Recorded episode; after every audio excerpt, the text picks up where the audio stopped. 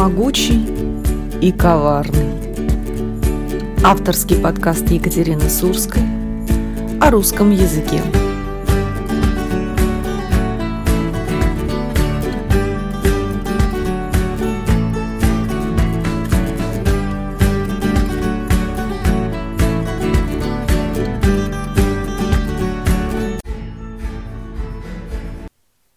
Здравствуйте, друзья!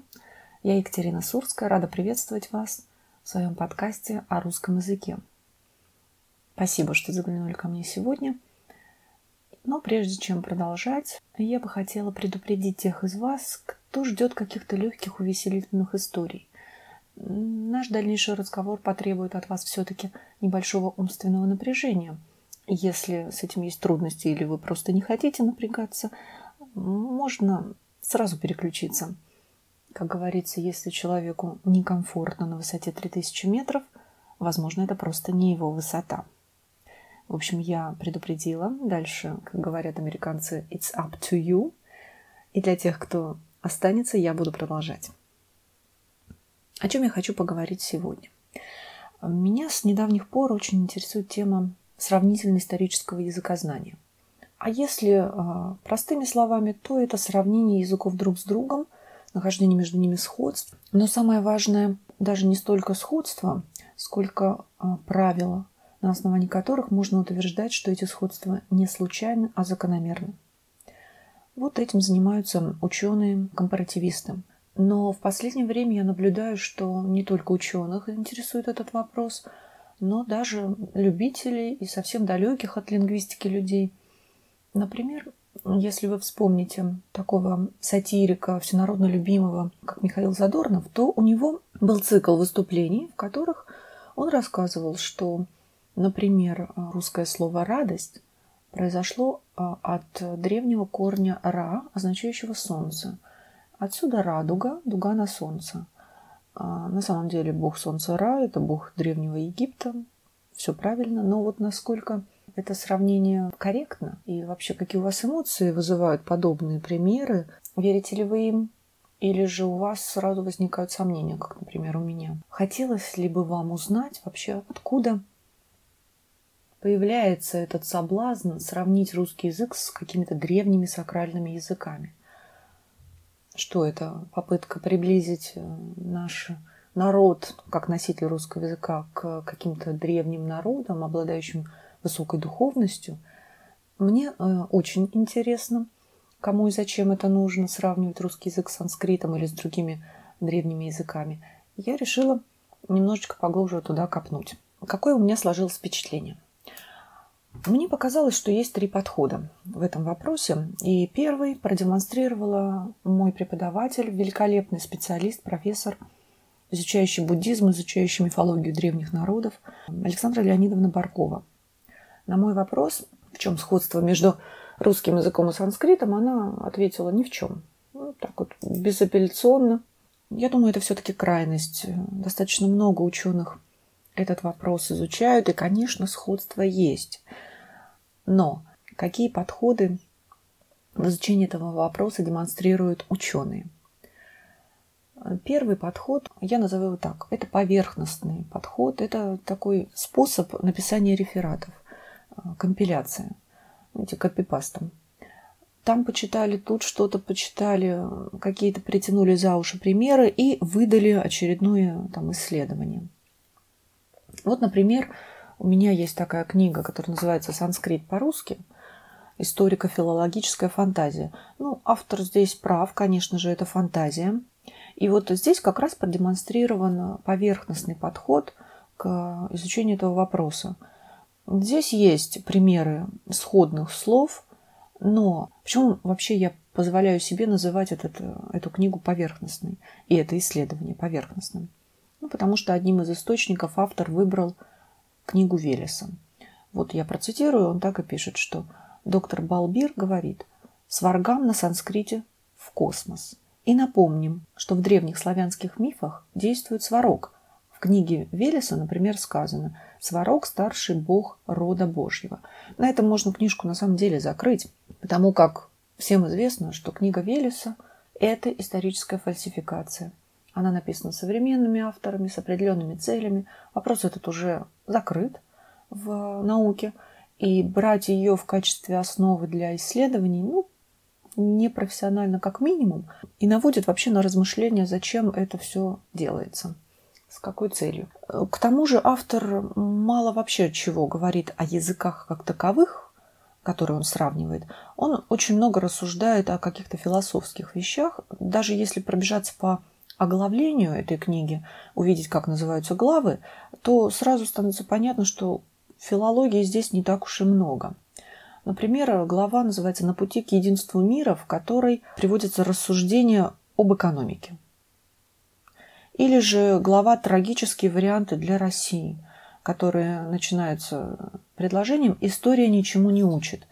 Это хорошо, что автор философствует и размышляет, но где здесь про русский язык и про санскрит? Или, например, глава «Чипизация человечества идет».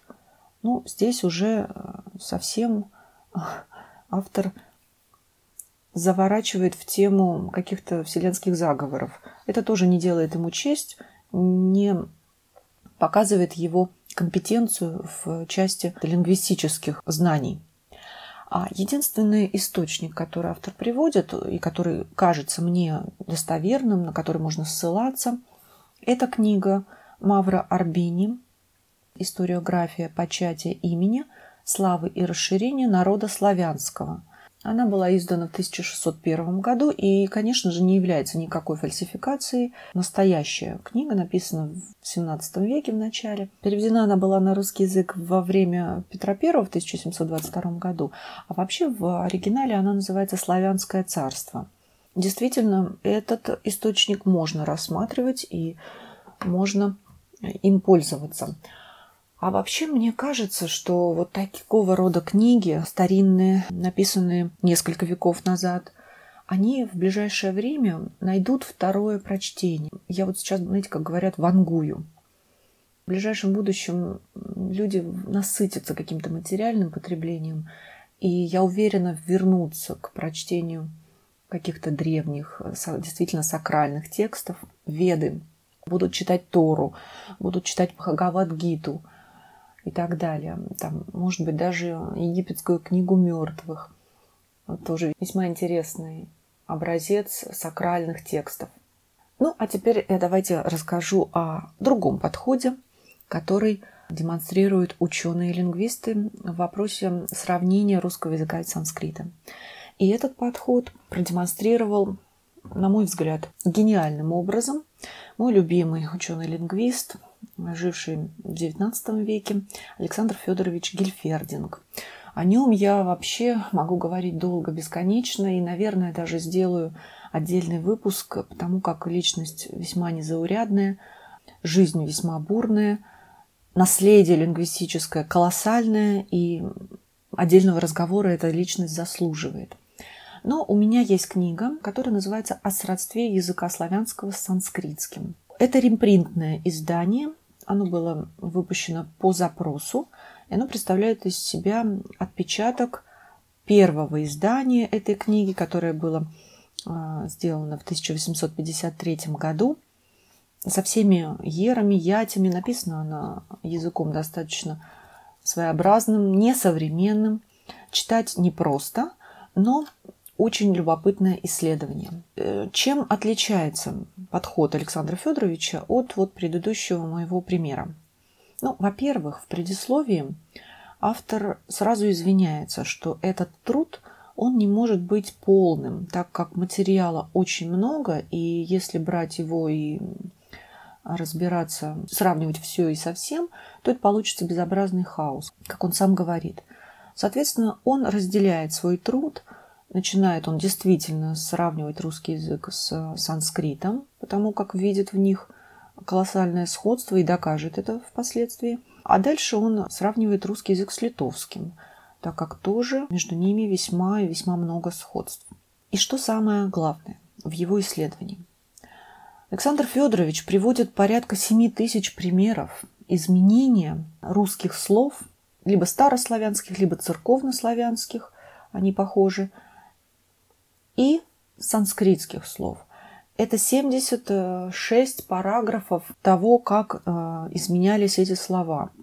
Между ними есть промежуточные выводы. А затем в конце он дает пять основных выводов. То есть это полноценное лингвистическое исследование, подтвержденное знанием, во-первых, санскрита непосредственно и очень скрупулезной, очень дотошной работой действительно ученого-лингвиста. В чем отличие вот этих двух подходов? Дело в том, что язык – это не какое-то хаотичное нагромождение звуков, слов. Это все-таки система. Система, подчиняющаяся определенным правилам. Ну, мы все учились в школах, в институтах, мы понимаем прекрасно, что в языке, в любом языке есть правила, на основании которых и строится эта система. И изменение языка во времени, либо сравнение его с другим языком, это тоже система, и она тоже подчиняется определенным правилам. Так вот, задача ученых-лингвистов – эти правила определить и описать. И только тогда можно будет говорить, что сходство между двумя языками не случайны, а закономерны. И только тогда можно будет утверждать, что один язык сходен с другим – что они вышли из одного источника. Эта задача весьма и весьма непростая. И более подробно о сравнительно-историческом языкознании можно почитать в книге Георгия Старостина, которая так называется «К истокам языкового разнообразия». Она написана в виде таких интервью. И самый главный тезис, самый главный вывод, который мне лично показался очень важным, заключается в следующем. Я зачитаю цитату. По большому счету, сравнительное историческое языкознание – одна из тех немногих отраслей науки, которая может дать научно обоснованный, а не спекулятивно-философский ответ на вопрос, почему мы все оказались такими разными. Конечно, со всеми необходимыми оговорками. Компаративистика далеко не всесильна. Ее научная методология еще нуждается в совершенствовании – Точность результатов напрямую зависит от количества и качества языковых данных на входе и так далее и тому подобное. Но общий посыл верен. Ну, действительно, языки у всех разные, и носители этих языков, как народ, как нация, тоже отличаются определенными характеристиками и тоже весьма и весьма различными. Но мне здесь видится колоссальное поле для всякого рода спекуляций – Поэтому я и возвращаюсь к вопросу, кому же это выгодно и зачем это делается на таком любительском непрофессиональном уровне а, сравнивать русский язык с древними языками и находить между ними сходство. Сходство это бывает э, чаще всего притянуто за уши. И, друзья, вот к чему, собственно, я все это сегодня рассказывала. Вот эта мысль Георгия Старостина о том, почему мы все такие разные оказались, она весьма и весьма любопытна и открывает колоссальное поле для всякого рода спекуляций на эту тему. Только представьте, если языки разные, то и носители их тоже разные. здесь можно договориться вплоть до каких-то крайностей. Можно назвать одни языки высшими, другие низшими, как было уже в истории не раз. И вы понимаете, к чему это ведет. Поэтому, друзья, Весь мой сегодняшний разговор, помимо каких-то интересных фактов о русском языке, на самом деле имел цель посоветовать. Включайте фильтры. Что это значит? Это значит не верьте всему на слово. Это значит проверяйте источники. В наше время, когда изобилие информации, когда открыта информация абсолютно из любых источников, а, очень важно проверять ее достоверность. Очень важно не верить всему на слово – особенно сейчас, в наше время колоссального извращения информации, э, фейковых новостей и так далее и тому подобное. Давайте будем размышлять, думать, задавать вопросы. Это в любом случае нам не помешает. Ну, друзья, и напоследок, раз уж мы доказали с вами, что все-таки сходство между русским и санскритом есть, давайте посмотрим на несколько примеров я буду брать за основу, естественно, книжку моего любимого Александра Федоровича. Итак, какие примеры он приводит? Слово «амбар» очень сходно по звучанию с э, санскритским амбараями, который переводится как «собираю, коплю». Слово «бадья» скорее всего произошло от санскритского «бад», означающее «мыть». Ну, не только бадья, если вы вспомните немецкий Баден-Баден город, то Баден – это мыться, принимать ванну. В переводе с немецкого. Вот любопытный пример. Слово «бирюк». Э, в Туле это так называли волков, а в Рязани – медведей. Так вот, бхиру на санскрите переводился как шакал, тигр, а бхирука действительно медведь. Так и есть. Что еще, например, здесь можно увидеть?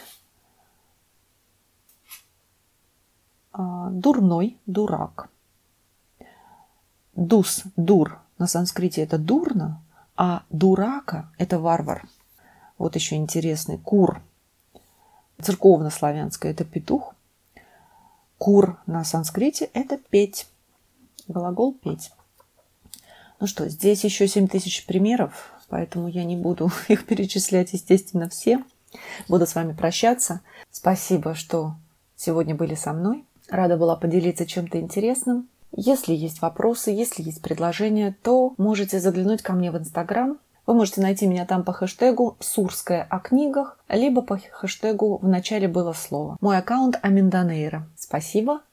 Всем всего хорошего. До свидания.